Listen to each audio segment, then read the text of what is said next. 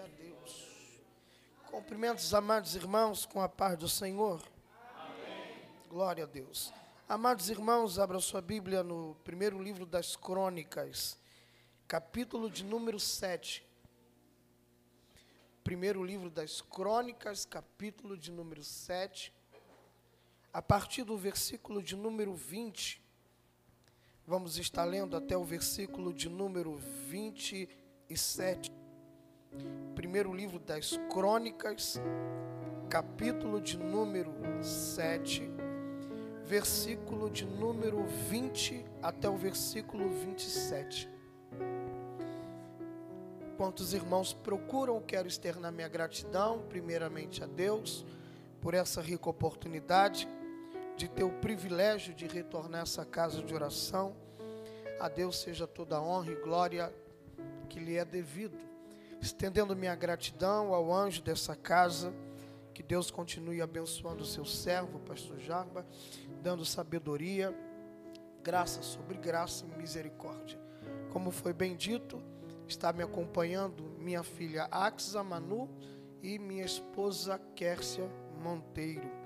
Quando os irmãos puderem orar, estejam orando por nós, carecemos da vossa oração.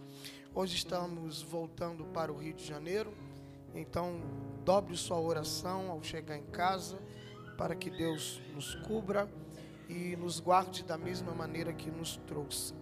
Primeiro livro das Crônicas, capítulo de número 7, versículo de número 20 até o versículo de número 27.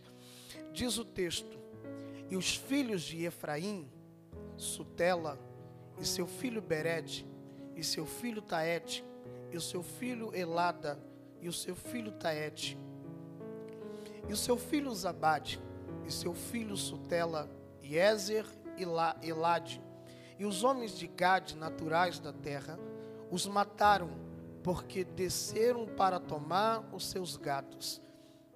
Por isso, Efraim, seu pai, por muitos dias chorou, e vieram seus irmãos para o consolar. Depois coabitou com sua mulher, e ela concebeu e teve um, um filho, e ele chamou o nome Berias, porque ia mal na sua casa.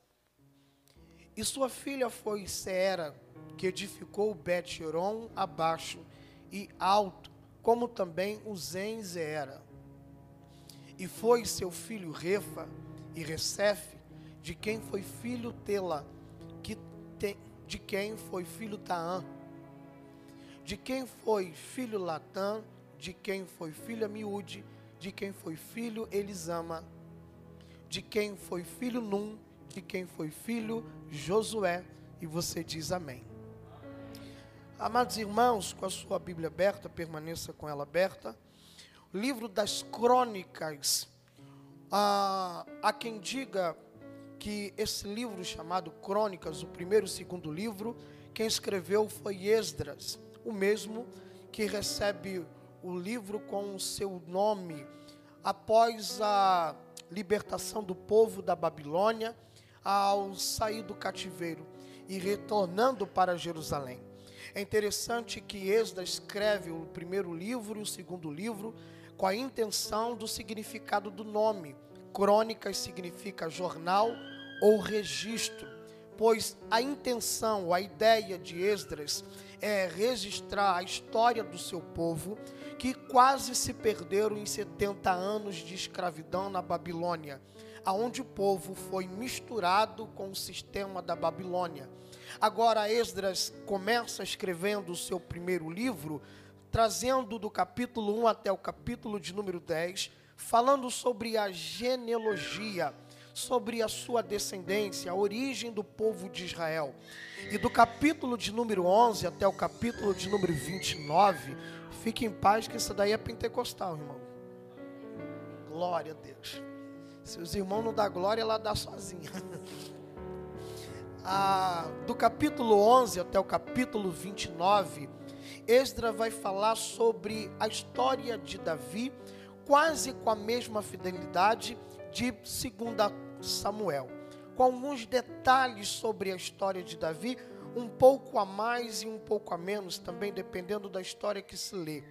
Eu sei, confesso que se a gente estivesse lendo do capítulo 11 até o capítulo 29, aonde vai falar sobre a história empolgante do rei Davi, o homem segundo o coração de Deus, logo na leitura a gente não faria essa cara que alguns fizeram, de tipo, acabei de ler, mas não entendi nada. Né? Porém, a gente não pode esquecer de um pequeno detalhe. O, como eu disse, primeiro livro das crônicas, do capítulo 7 ao capítulo, oh, perdão, do capítulo 1 até o capítulo 10, só vai tratar sobre genealogia. E uma coisa é certa: muitos, ao ler o livro da genealogia, iria pular esse texto. Iria pular o capítulo 1, capítulo 2, capítulo 3, capítulo 4, até o capítulo 10. Até porque você não vai encontrar o nome do seu pai, você não vai encontrar o nome do seu avô, não vai encontrar o nome do seu bisavô, e você vai cansar, literalmente, você cansa, lendo como a gente cansou. E o fulano gerou fulano, fulano foi pai de ciclano, ciclano gerou, ciclano gerou, ciclano gerou, e aí você acaba quase se estressando com essa leitura, porque você não para de ler, e foi filho, foi filho, foi filho, foi filho, gerou, gerou, gerou, gerou, gerou, gerou, e você olha e diz, mas para que isso? É que para a gente talvez não tenha tanta finalidade, talvez, porém não podemos esquecer do que Paulo diz, em 2 Timóteo capítulo 3, versículo de número 16, Paulo diz: e toda a escritura é divinamente inspirada por Deus. E aí Paulo explica, e eu gosto dessa palavra, divinamente inspirada. No grego a palavra divinamente inspirada é teopneusto. É, na tradução, ela seria cochicho ao pé do ouvido. A ideia que Paulo tem ao escrever ao jovem Timóteo é: o autor da Bíblia sentou do lado do escritor e foi cochichando ao pé do ouvido tudo que deveria ser escrito.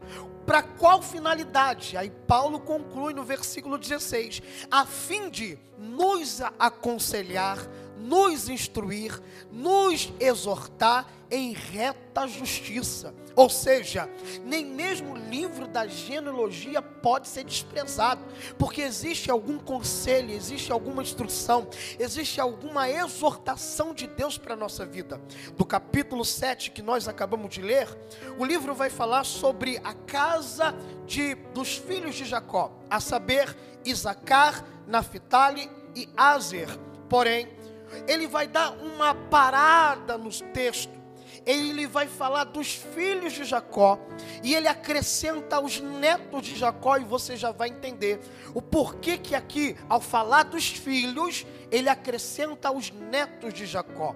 No capítulo 7, versículo 20, ele vai falar sobre a casa de Efraim, sobre a casa de a casa de Efraim. Ele fala sobre a casa de Efraim. Quem é Efraim?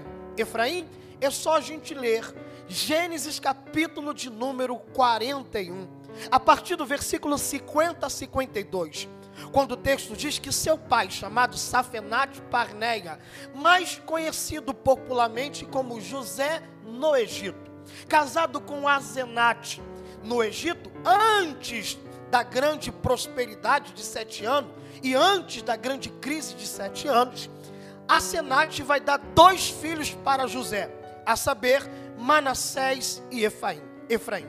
Na casa de José, ele vai dar, ele vai ter dois filhos e ele coloca esses nomes bastante bonitos, Manassés e Efraim. Porém, eu preciso trazer a memória dos irmãos que nome na Bíblia é algo lindo e fantástico.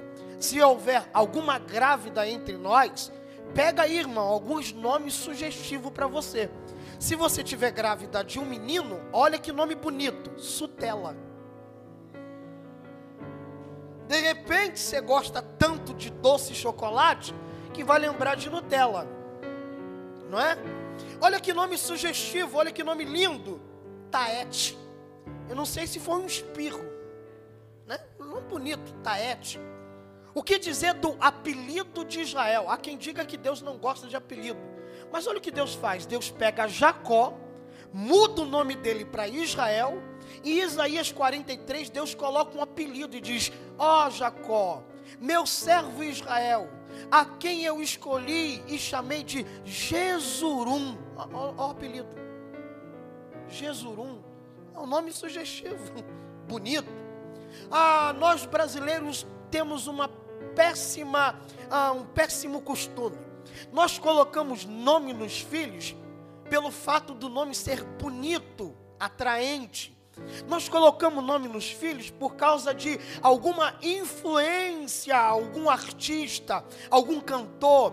Há pelo menos 10 a 12 anos atrás, eu não sei aqui no Jardim Ipanema se acontecia esse mistério, mas a maioria das igrejas que eu ia sempre tinha um Enzo sendo apresentado. Eu não sei se aqui tem, mas Enzo virou uma febre há uns 10 anos atrás. Por quê? Porque uma atriz teve o primeiro filho, colocou o nome no filho, e aí todo mundo que gostava da, da atriz saiu colocando o nome no filho de Enzo. Uma febre. A minha mãe sempre, quando a gente se reúne, a minha mãe sempre dizia para mim e para minhas três irmãs: quando vocês tiverem filho, pelo amor de Jesus, não pensa no nome, pensa no apelido. Porque se o apelido for bonitinho, ninguém vai lembrar do nome. O nome pode ser ridículo, feio, ninguém vai lembrar. Mas do apelido, todo mundo vai lembrar. E aí vem eu e a Kércia, coloca o nome no primeiro, na primeira filha de Axamanu. Minha mãe olhou e disse: Sangue de Jesus tem poder. Eu disse: Nome bonito, mãe, Axa.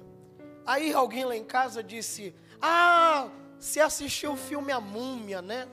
Que lá no filme tem a esposa de Faraó chamado Aksunamu. Falei nada a ver. O nome da minha filha é Axa mais Manu. Manu é abreviação de Emanuel, Deus conosco. Axa, Juízes capítulo 1, é a filha de Caleb, primeira, esposa do primeiro juiz de Israel, Otiniel cujo nome significa enfeite, ornamento ou presente. Logo, o nome da minha filha significa: o Deus que está comigo me presenteou com um belo presente. Glória a Deus. E aí você precisa entender este mistério: que nós colocamos nomes porque o nome tem que ser bonito, ou colocamos nome por causa da influência de alguém. Mas na, no Oriente não se coloca nome por ser bonito. Como você viu, Sutela não é bonito.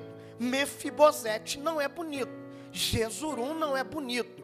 E o que dirá das filhas de Jacó que não dá nem para perdão da filha de Jó que não dá nem para falar de tão grande e comprido. Os filhos de Isaías então piorou. Gigantescos nomes e feio que só. Mas agora nós não podemos esquecer que José, na sua casa, está dando nome aos filhos. E no Oriente, se coloca nome nos filhos por causa de dois motivos. Quantos motivos? Dois motivos. Primeiro motivo que se coloca nome no filho no Oriente, por causa da circunstância, por causa do momento por causa do que está acontecendo em casa, por causa do que está ocorrendo. Segundo motivo que se coloca nome no filho, por causa da palavra profética liberada sobre a criança. Ou seja, o pai e a mãe colocam o nome no filho para liberar uma palavra sobre aquela criança, para o destino daquela criança. Então, José, quando vai dar nome ao primeiro filho, José está em casa. O filho está nascendo em casa. E José, quando pega a criança e a parteira pergunta qual é o nome do primogênito, e ele diz Manassés. Por quê? Circunstância. E qual é a circunstância? José está dando uma lição para o povo da sua casa. Qual é a lição que José está dando dentro de casa? José está dizendo: o Deus dessa casa olhou alguém que ficou jogado dentro de uma cisterna sem água. O Deus dessa casa olhou alguém que foi vendido como escravo. O Deus dessa casa viu alguém que foi caluniado e parou dentro do presídio. Mas o Deus dessa casa não permitiu raiz de amargura, rancor, depressão, angústia, espírito de vingança. Por que não? Manassés, porque Deus apagou o meu passado de aflição. Oh glória. Nasce o segundo. E não se esqueça, José está dando uma lição em casa. Quando nasce segundo, ele coloca o nome Efraim.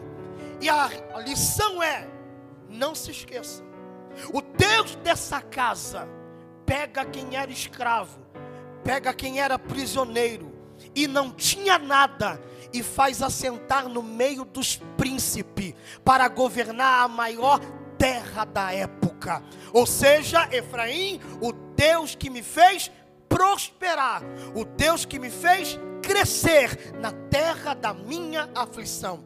Quem é Efraim? Efraim é filho de José, que está dando duas lições. Nunca se esqueça: o Deus que você serve, o Deus desta casa, é tão poderoso que ainda que alguém te machuque, ainda que alguém te decepciona, ainda que alguém te faça algo ruim, Deus não vai permitir raiz de ódio, raiz de amargura, porque Ele te dará paz sobre a tua alma. Não se esqueça, o Deus que você serve é tão poderoso que quando você não tem, Ele acrescenta, Ele entra com a providência, porque Ele é o Deus que cuida.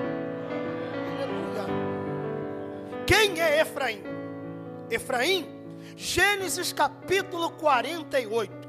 O seu avô está velho, doente, e manda chamar José, porque Jacó está abençoando todos os seus filhos. Ele vai abençoando casa por casa.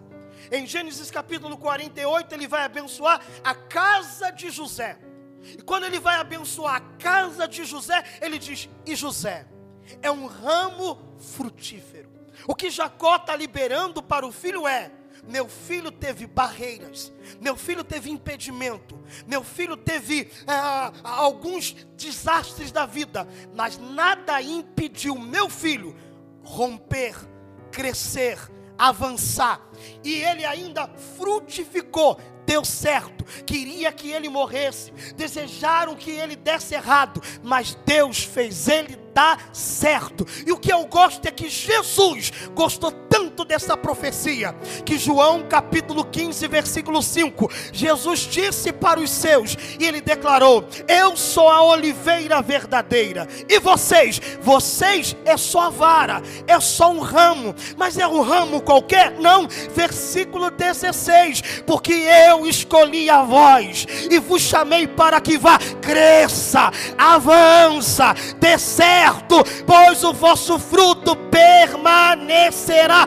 para sempre. Levanta a tua mão por gentileza. Jesus não te escolheu para dar errado, ainda que levante barreira, ainda que tenham palavras contrárias. Jesus te trouxe nessa noite para lhe dizer: sua semana será abençoada, a sua semana será frutífera, ainda que apareça impedimento, eu te chamei para dar certo e frutificar. Oh glória.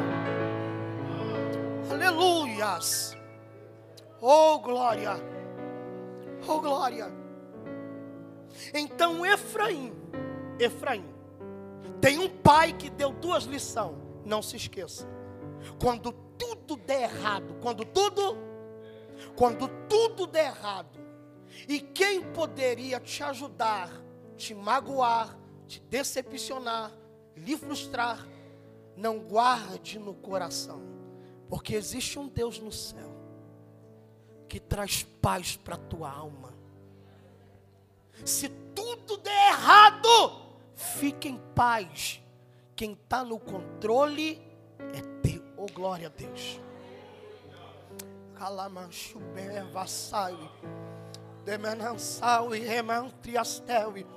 Deus está conversando com alguém aqui nessa noite. Deus está dizendo: aparentemente a vida parece que vai de mal a pior, mas Jesus te trouxe aqui para lhe dizer: para de dizer que é o diabo que está agindo, porque o diabo não tem poder sobre a tua vida, sobre a tua casa, sobre a tua família, sobre teus negócios. Você está debaixo do cuidado e da mão de Deus. Deus te trouxe aqui para lhe dizer: sou eu que tenho a chave na mão. Quando eu abro, ninguém fecha Mas não esqueça, eu também tenho poder e autoridade para fechar e ninguém poder abrir. É Deus dizendo: você está debaixo do meu cuidado. Eu cuido de você. Descansa a tua alma.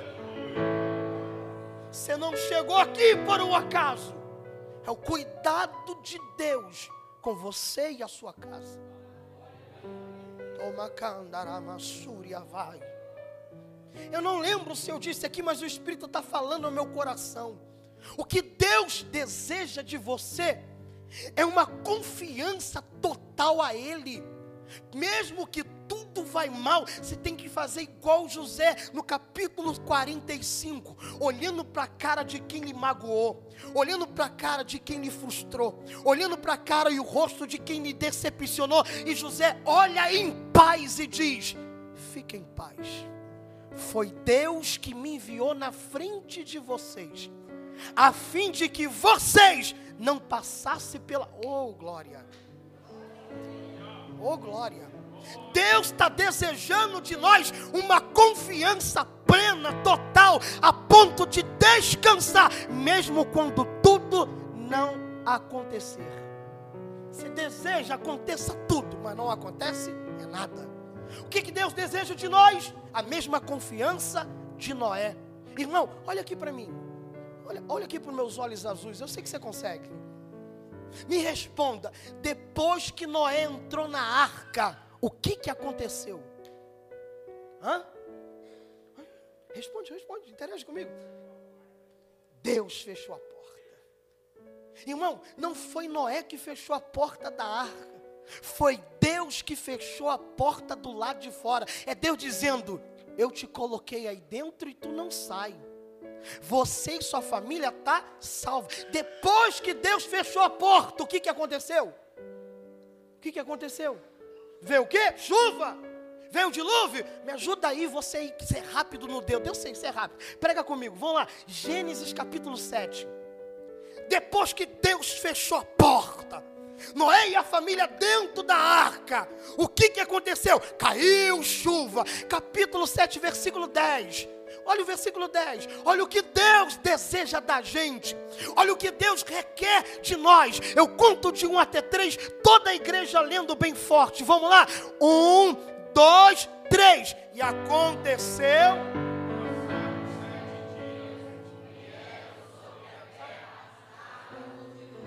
Oh, peraí. Então ele entrou na arca, Deus fechou a porta e não aconteceu nada. Irmão, a Bíblia diz em Gênesis capítulo 5, versículo 53, que Noé teve o primeiro filho com 500 anos. Quantos anos?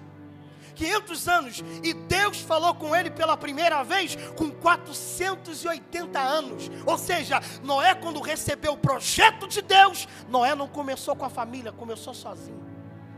Porque grandes projetos Deus não vai entregar com muitas pessoas ao teu redor, porque haverá muita gente duvidando. Mas quando você começar, eles verão que vai dar certo.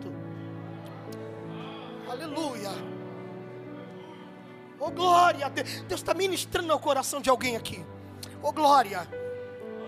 Você está começando sozinho sem ajuda de ninguém e achando que está perdido. Só que Deus te trouxe aqui para lhe dizer: sou eu que opero tanto o querer e como realizar. Fique em paz. 120 anos depois, a arca estava pronta.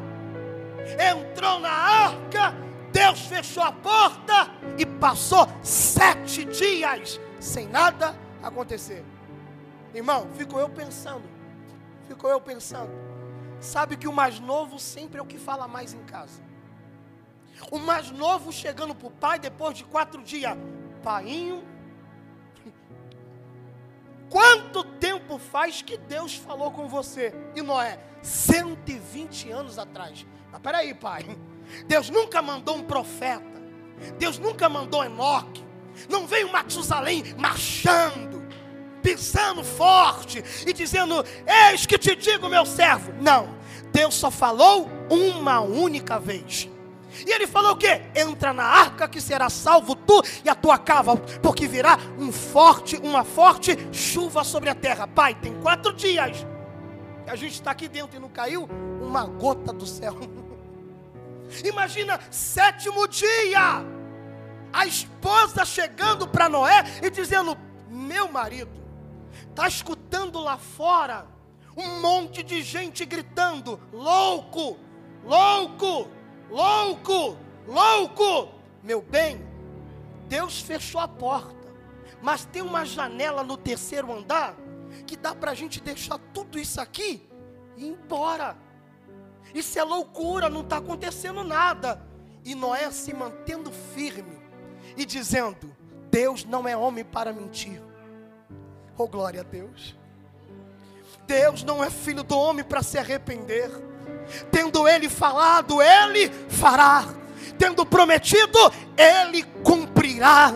Oh glória, Noé está dando uma lição para a gente. Qual é a lição? Eu vou permanecer firme, mesmo que nada aconteça. Porque se Deus falou no tempo certo, vai acontecer. Descansa tua alma.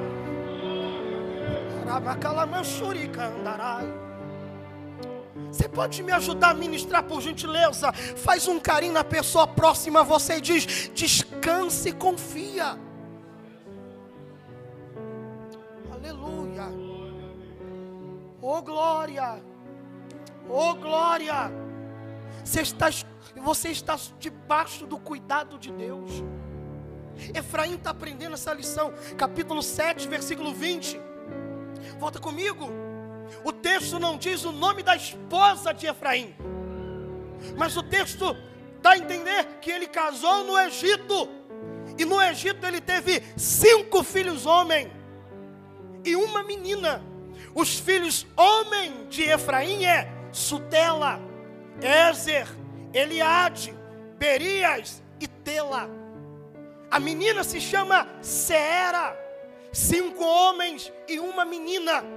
Aí o texto diz que dois dos filhos de Efraim, quando só existem quatro filhos, a saber, Sutela, Ezer, Eliade e Seera, só existiam quatro dentro de casa, dois filhos, chamado Ezer e Eliade, saíram da casa do pai e foram para a terra de Gade.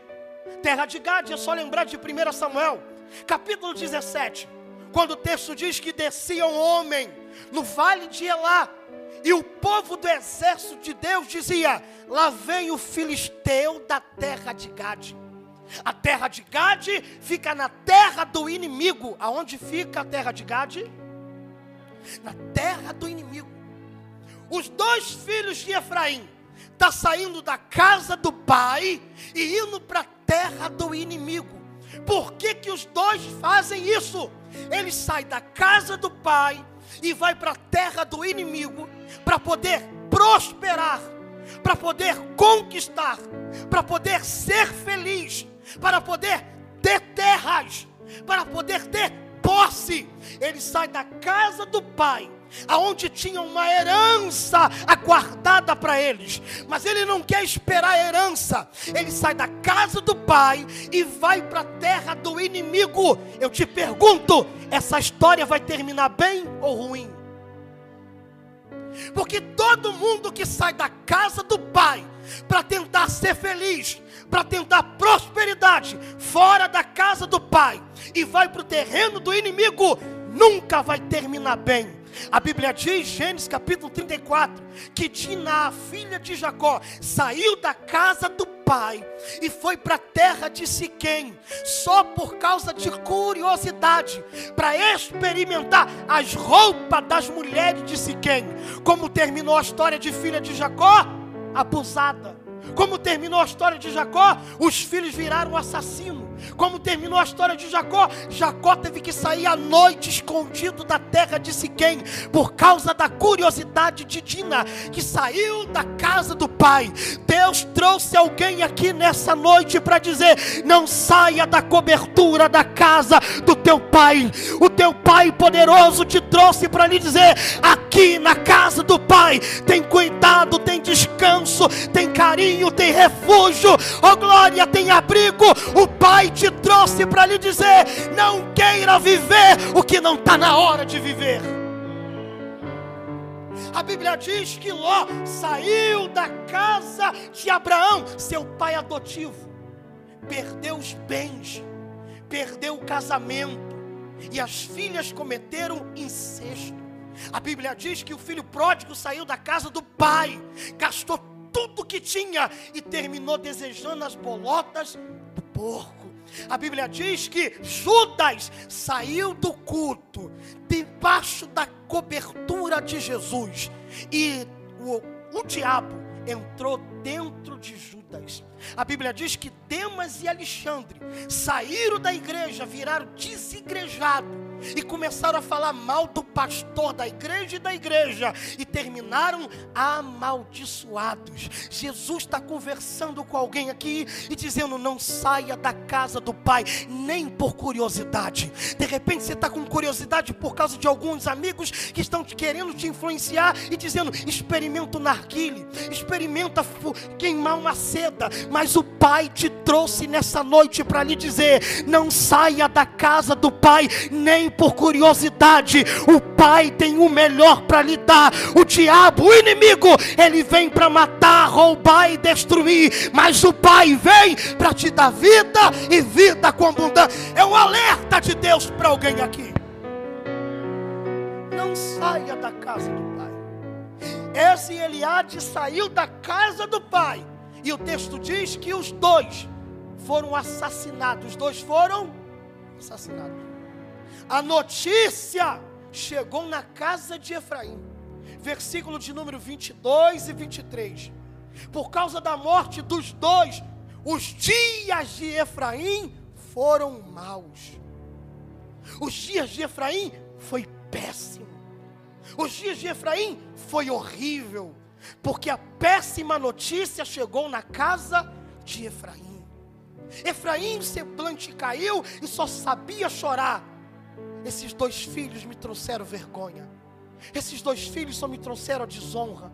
Esses dois filhos só me causaram tristeza. Efraim está esquecendo da lição que o pai deu. Qual é a lição? Se alguém te frustrar, se alguém te magoar, não se esqueça: existe um Deus no céu que sara a alma, existe um Deus no céu que cura feridas e trauma. Mas Efraim está lamentando, chorando, a ponto do texto dizer que os irmãos de Efraim saíram de sua terra para poder consolá-lo. Levanta uma das suas mãos. Deus, tá trans, Deus nos trouxe aqui para nos dizer: quando o seu dia for mal, não se esqueça, você não está sozinho. Existe um consolador que foi enviado de longe para consolar os seus dias maus. Jesus trouxe a gente aqui para nos dizer: quando o dia tiver mal, lembra da canção, conta para Jesus aonde é a sua dor. Ele é o remédio. Confia no Senhor. Oh, aleluia. Não permita a péssima notícia tirar tua fé. Não permita a péssima notícia tra trazer para tua casa dor e aflição. Versículo de número 23, o texto diz que então a esposa ficou grávida. Nove meses depois nasceu um menino, nasceu um. Efraim deveria estar feliz. Efraim deveria estar alegre. Efraim deveria estar muito vibrante. Mais um filho, mais um filho, mais um filho. Só que passou um ano e Efraim ainda está com os dois na cabeça e triste. E aí o texto diz para a gente: e a casa de Efraim ia muito mal. Qual é a circunstância da casa? Dias, dias, a casa de Efraim está mal como a casa de Efraim está mal, a parteira, pastor já, pergunta: qual é o nome dessa criança? Circunstância, momento, a casa está gritando, tudo vai mal. Ele coloca o nome da criança de Berias, que significa filho da minha desgraça. Irmão, olha esse texto. Olha a lição que Cristo está nos dando nessa noite, nesse culto de família. Por causa de dois, Efraim está amaldiçoando uma criança. Por causa de dois, que trouxeram a vergonha, a humilhação, Efraim está colocando todo mundo em casa no mesmo pacote. Efraim não enxerga que a filha Seera está conquistando. Ele não enxerga que Seera está empreendendo. Ela conquista a cidade de Bet-Oron em alto, Bet-Oron em baixo. Uma cidade recebe o nome dela. Mas Efraim não fica alegre. Efraim só está triste. Jesus está falando conosco aqui, irmão. E Jesus está dizendo: quando seus dias estiver mal, não descarregue a tua dor, quem está à sua volta.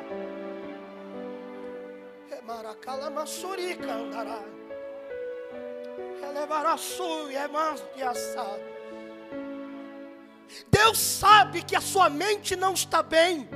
Deus sabe que tua alma está abalada, porque os dias estão tá mal. Você está vivendo um período de crise, você está estressado, sobrecarregado, ansioso, mas você está descarregando nos outros a sua frustração, você está descarregando nos outros a sua dor. Tem gente aqui que vem para o culto, ah, recebe a palavra de Deus, é ensinado no culto de quarta. Deus fala com ele até no culto da escola dominical. Vem domingo, Jesus renova a força dele. Ele deveria ir para casa com um pedaço do céu, mas quando chega em casa, ele começa a abrir a boca, descarregando sua dor, descarregando sua mágoa, e começa a dizer: Essa casa é um inferno. Eu vivo no inferno. Irmão, deixa eu te dar uma notícia, não muito boa. Se você vive abrindo a boca dizendo que sua casa é um inferno, você deve ser o demônio lá dentro. Que tanto inferno é esse que você vive? Quando você deveria dizer: Minha casa é um pedaço do reino dos céus. Tem gente aqui, pastor, que está tão frustrado com o outro, tão decepcionado com outro, que abre a boca e fala o que nem sabe. Você diz assim, por causa da frustração, por causa do que o outro lhe fez, você diz, eu estou bolado com fulano. Oh, crente, a palavra bolado se espalhou dentro do baile funk. Porém, a palavra bolado vem, da, vem dentro da origem de terreiro de macumba. E a palavra bolado significa cheio de orixás e guiado pela entidade. Você não é guiado e não é cheio nem de entidade. Você é cheio e guiado pelo Espírito Santo. Jesus te trouxe hoje, nessa noite, para lhe dizer: Eu vou mudar tuas palavras dentro do teu lar, porque sobre a tua casa virá a bênção do Senhor, a paz irá. Oh, glória! Aleluia! Oh, glória! Provérbios capítulo 18, versículo 7. Irmão, grave esse texto. Salomão fala assim: o tolo fala apressadamente. O tolo faz o que, irmão? Ou seja, o tolo não pensa para falar. Ele está tão desequilibrado, ele está tão chateado, ele está tão estressado que ele sai falando o que não é para falar. Aí Salomão diz assim: e as suas palavras vira laço para si mesmo. O que, que Salomão está dizendo? O que ele diz mais embaixo. Provérbio 18, versículo 21. A morte e a vida está no poder da língua. Quem ama o seu fruto vai saboreá-lo. O que, que Salomão está dizendo? O que você libera para os outros volta para você no final. O que, que você tem falado para o seu esposo em casa? O que, que você tem falado para o seu marido dentro de casa? O que você tem falado para sua esposa dentro de casa? O que, que você tem falado para os seus filhos dentro de casa? O que, que você tem falado para você mesmo na sua vida? Tem gente que sai daqui, essa extensão do céu, aonde essa presença está maravilhosa entre nós. Eu estou sentindo essa presença, meu corpo está queimando, minha carne está vibrando, porque há uma grande presença entre nós. Se você não está sentindo, irmão, experimenta abrir a boca, dá glória a Deus, porque Jesus está entre nós, há um mover dos céus aqui nessa casa. Aleluia,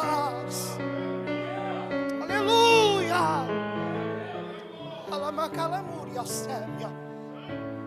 Mas quando você chega em casa, irmão, essa pequena extensão do céu que deveria te acompanhar, não acompanha. Parece que quando você chega em casa, você entrou no pequeno, na pequena arca de Noé. Você olha para quem você ama e você diz, sua anta. Você olha para quem você diz que ama e você diz jumento. Você olha para quem você ama, seus filhos, e você diz: vagabundo, sua peste, você não vale nada, não deveria ter nascido. Olha o que você libera para o outro e você está colhendo os frutos da tua palavra dentro de casa. E Jesus nos trouxe aqui para nos dizer: da mesma fonte doce não pode sair fonte amarga. Jesus nos trouxe para mudar as nossas palavras em casa, porque Cristo tem uma bênção reservada para nossa. Eu creio nisso. Aleluia. Glória. Ô jovem não é porque os seus dias vai mal que você tem que falar para você mesmo: é meu destino. Eu nasci assim, vou morrer assim. Ô jovem, não é porque o croche terminou com você. Não é porque o cremoso te deixou. Não, não, perdão, aqui não é isso. Aqui é vaso. Aqui é vaza. Aqui é boy ungido. Não é porque ele te largou que você tem que entrar no quarto, se trancar no quarto e começar a cortar o pulso e dizer: ninguém me ama. É você que não se ama. De fato, você não quer chamar atenção, você quer se livrar dessa dor. Mas como? Causando mais dor? Abrindo porta para o espírito da morte? Que encontrou uma brecha na tua alma e colocou no teu coração: cadê Deus quando você mais precisa dele?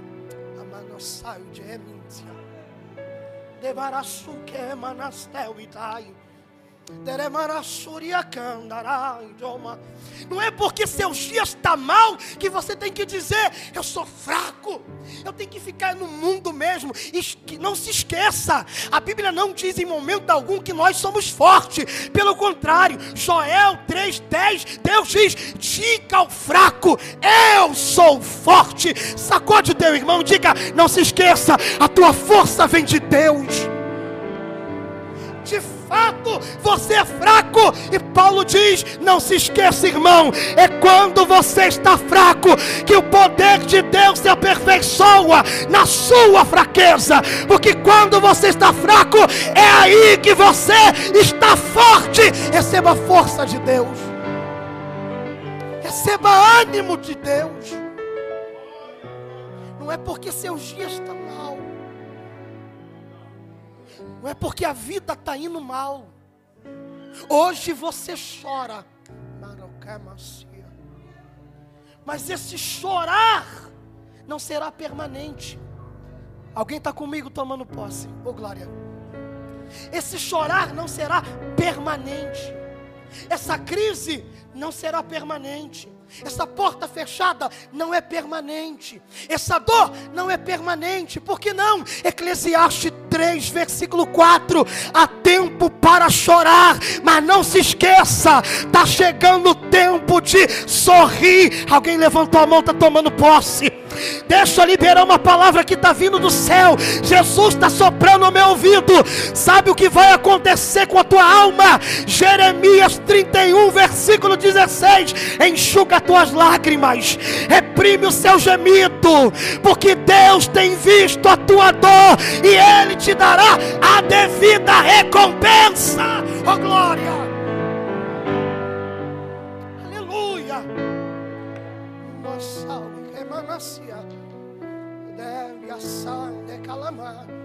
Apalma sua mão, apalma sua mão. A melhor profecia é essa: é Jesus soprando no ouvido do precador a palavra, e Deus acabou de liberar uma palavra. Provérbios 23, versículo 18. Assim diz o Senhor: na verdade, a tua esperança não será frustrada, porque tu terás uma grande recompensa. Oh, glória!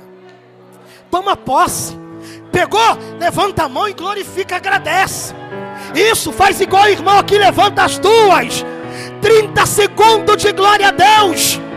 O diabo quer colocar na tua mente que é melhor procurar um agiota, mas Jesus te trouxe para dizer: Eu sou o dono da prata e do ouro, eu cuido e tem provisão para você e para sua casa.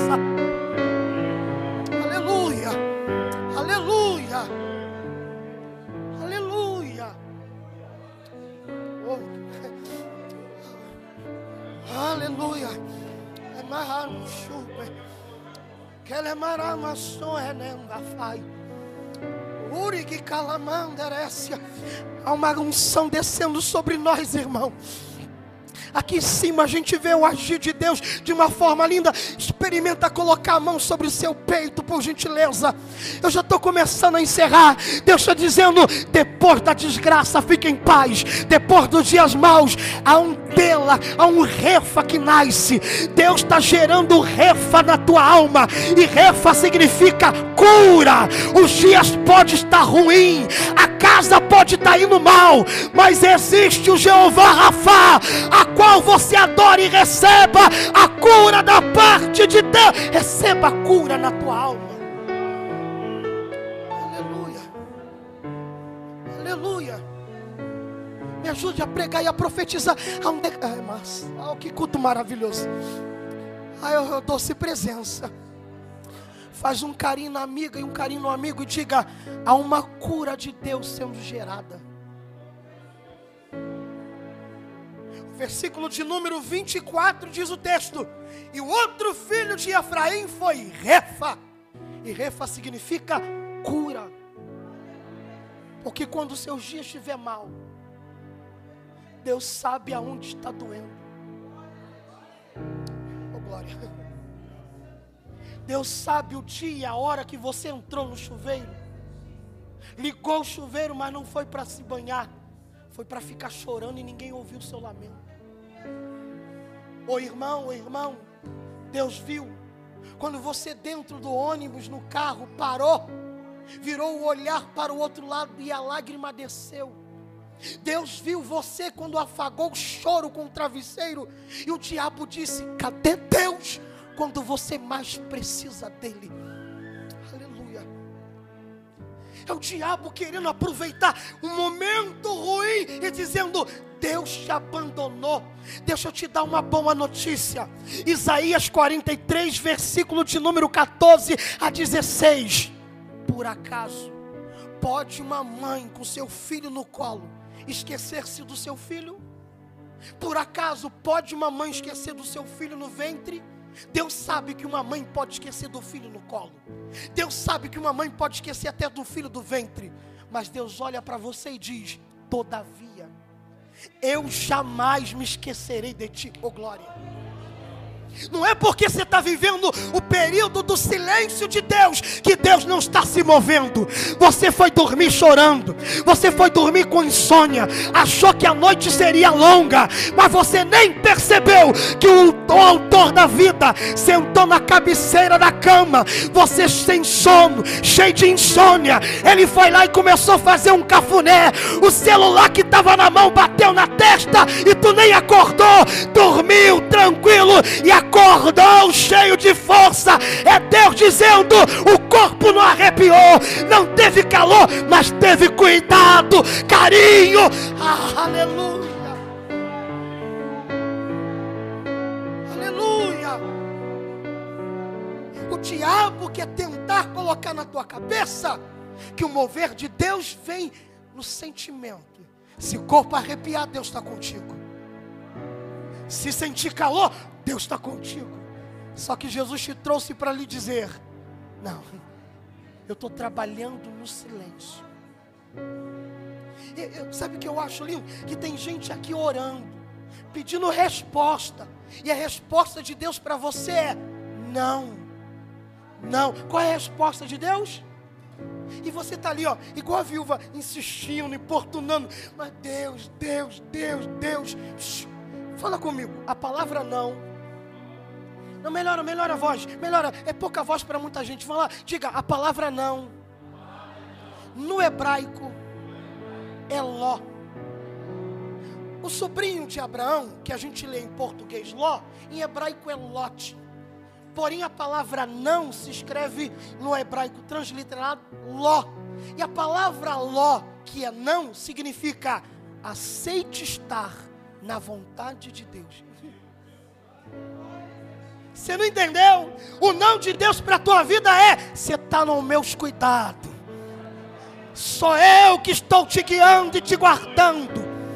Você ouviu não, mas Deus está dizendo: é só minha mão cuidando de você e da sua casa. No tempo certo, o GPS de Deus vai ligar e Ele vai dizer: e tu ouvirás uma voz vindo por detrás de ti, dizendo: Este é o caminho, permaneça nele, porque você está na minha vontade.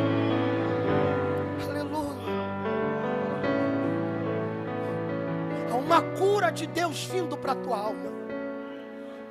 Esse vazio que ninguém entende. Esse corpo que treme de ansiedade. Essa vontade do nada. Em qualquer lugar de chorar. E você dizendo: Eu não estou entendendo. Deus te trouxe para lhe dizer: Sou eu querendo preencher o vazio da tua alma me convida que eu entro e encho a tua casa. Essa dor de cabeça constante que toma remédio. Ai, Jesus. Aleluia. Essa dor de cabeça que parece que não vai embora. Deus te trouxe para ele dizer: você está com essa ansiedade te controlando e te deixando perdido. Você está fazendo o que não é para fazer achando que está fazendo certo, mas Jesus te trouxe para lhe dizer: descansa a tua alma, vai para o quarto da oração, confia naquele que te chamou, oh glória a Deus. Há uma cura de Deus, e como se dará essa cura? Quando que Deus vai fazer essa cura? Isaías capítulo 10, versículo 27. Levanta a mão e recebe a palavra e acontecerá naquele dia. Toma posse. Eu acho lindo.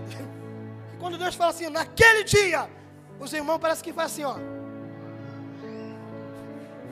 Eu queria saber o dia, queria saber a semana, queria saber o mês, pelo menos o ano. Mas aí vem Deus e diz: é naquele dia. Porque o importante não é o mês, não é o no ano, não é a semana. O importante é que vai Oh glória. Oh glória. É, é oh, glória. É Deus conversando com quem está entendendo. Eu te darei uma surpresa tão grande que vai acontecer com você e a sua casa. Jó capítulo 8, versículo 21. E Ele te fará sorrir novamente e te fará dar pulo de alegria. Há uma alegria para tua alma ferida. Que há um refa, há uma cura acontecendo. Sabe como que vai ser essa cura? Versículo 27 de Isaías 10. E eu tirarei o peso do teu ombro. Tirarei o peso do teu ombro. Você leu o que está aqui atrás de mim? É Jesus dizendo: Eu tenho alívio para a tua alma. Sabe, essa vida travada, amarrada, parece que não vai, pesada. Esse ombro que está tão pesado, sobrecarregado, Jesus te trouxe para dizer: Eu tenho alívio para você. Eu tiro esse peso. E como que vai fazer? Aí ele diz: E eu tirarei o jugo do teu pescoço. Quem é nordestino aqui entende a linguagem de Isaías. Isaías está falando assim, ó, sabe a cangalha que é ligada no peso, eu vou tirar. Por que, que vai tirar? Porque conforme você tenta andar e vai se esforçando, o peso é tão grande que a cangalha, o jugo vai roçando no pescoço. E o que, que acontece? Vai deixando marcas, e as marcas são traumas. E Jesus está olhando dizendo: esses traumas da tua caminhada, eu tenho cura para você. Por quê? Mateus capítulo 11, versículo de número 19, diz o texto: Tomai sobre vós o meu fardo, que ele é suave e oh glória. Tu vai só tirar, vai deixar os, os mar, as marcas dos traumas. Eu tirarei o peso do teu pesco, do teu ombro, o jugo do teu pescoço e despedaçarei. Oh glória. É Deus dizendo: Eu sei que tem lugares que você vai voltar, mas se você olhar para os traumas que te feriram, você vai travar de novo. E para isso não acontecer, eu despedaço os traumas da tua alma. Porque a cura apressadamente brotará, e a glória do Senhor vai adiante de ti, e a sua justiça na sua retaguarda. Porque depois de Refa tem Latã. E se coloca de pé comigo, por favor. Berias, a minha casa está uma desgraça. Refa, tenho cura para tua casa. Latã significa colocar as coisas em ordem. Irmão, como o pastor Jarbas leu o texto e a gente aprendeu que o que eu libero para o outro volta para mim, libera Gênesis capítulo 12, versículo 3 para pelo menos três pessoas. E o que diz o texto? Quem abençoar será abençoado. Então abençoa dois ou três e diga: Jesus está arrumando a tua casa.